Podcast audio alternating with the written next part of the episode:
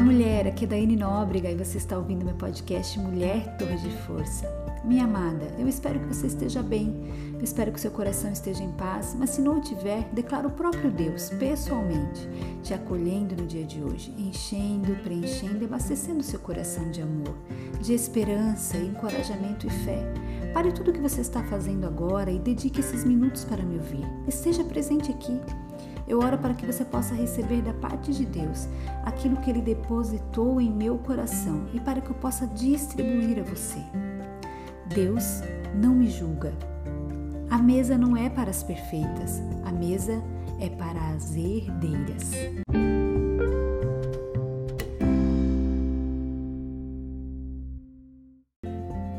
Segundo Samuel, capítulo 9, verso 13. Então Mefibosete foi morar em Jerusalém, pois passou a comer sempre à mesa do rei e era aleijado dos pés. Aqui nesse capítulo 9 de 2 Samuel conta a história de Mefibosete. Eu não sei se você conhece a história de Mefibosete, mas se você não conhece, eu gostaria de encorajá-la a ler todo esse capítulo para que você possa entender a história de Mefibosete.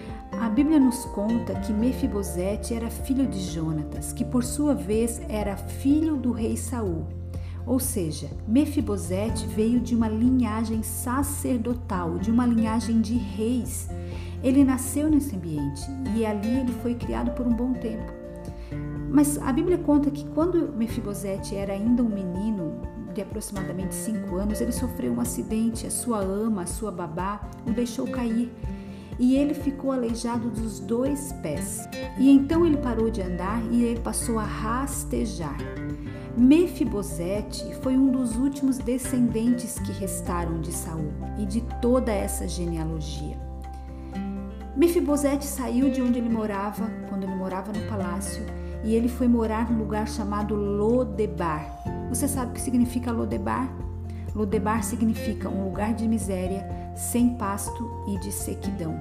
E os moradores dessa cidade de Lodebar, eles eram em sua maioria doentes e muito pobres. Acontece que Mefibosete foi morar em Lodebar e ele continuou aleijado, mas mantinha um lugar na mesa do rei para ele. Ei, a mesa não é lugar para gente perfeita. A mesa é lugar para os herdeiros. Ou oh, você entende isso? Você entende mesmo? Mefibosete, preste atenção aqui, Mefibosete não foi restaurado, Mefibosete foi restituído. Ei, você sabe o que significa restituição? Eu fui pesquisar essa palavra no dicionário. Restituição vem do verbo restituir, o mesmo que entregar, devolver, repor, satisfazer, recompensar, recuperar, reconstituir, retornar a devolução de alguém a quem realmente pertence. Tem algo aqui que você precisa entender, então eu quero que você pare tudo que você está fazendo agora e que você ouça isso aqui com muita atenção. Deus vai mudar nosso destino para sempre, mas tem coisa que Deus vai deixar do mesmo jeito para que nós nunca esqueçamos que foi Ele quem fez. Quem deu, quem livrou, quem proveu, quem curou, para que nunca esqueçamos que foi Ele quem restaurou e restituiu. Ei, a glória dele é tudo sobre Ele. Em Jacó, ele deixou uma marca na perna. Em Paulo, ele deixou um espinho na carne. Em Moisés, ele deixou a gagueira. Entenda que nem sempre Deus muda aquilo que para muita gente parece um defeito em nós. Você está entendendo o que eu estou te dizendo, criatura? As pessoas poderiam imaginar que Mefibosete jamais voltaria para o palácio, mesmo ele sempre sendo herdeiro. Mas Deus não te julga pela tua estética, ele vê a tua genética. Deus não te julga pela tua aparência, ele vê o teu coração. Deus não te julga pelo teu conhecimento, ele vê a tua rendição. Deus não te julga pelas tuas posses, ele vê a tua humildade. Deus não te julga pelo tanto que você conhece a Bíblia, ele vê a tua disposição.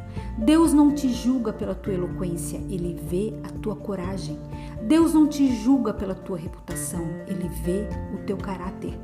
Deus não te julga pelos teus pecados, ele vê o teu coração disposto a se arrepender. Deus não te julga pelo teu passado, ele vê o teu futuro. Deus não te julga, ele vê e te provê. A mesa não é para as perfeitas, a mesa é para as herdeiras. A mesa não é para quem está pronta, a mesa é para quem tem fome. O que Deus vai fazer na tua vida não tem a ver com o quanto você consegue ser perfeita para alcançar, mas o quanto você está faminta para receber. Ei, Deus me trouxe aqui para te dizer que até 31 de dezembro desse ano 2021, Ele vai colocar uma mesa e um banquete para você desfrutar de algo inédito na tua vida. Você ouviu isso? Ele vai colocar uma mesa e um banquete para você desfrutar de algo inédito na tua vida. Você crê? Não é nada sobre você, é tudo sobre Ele e sobre aquilo que seus olhos podem alcançar. Ei, ei, ei, ei, aonde seus olhos podem ir, seus pés podem chegar. Avance, mulher, porque você é forte e corajosa. Você é uma torre de força.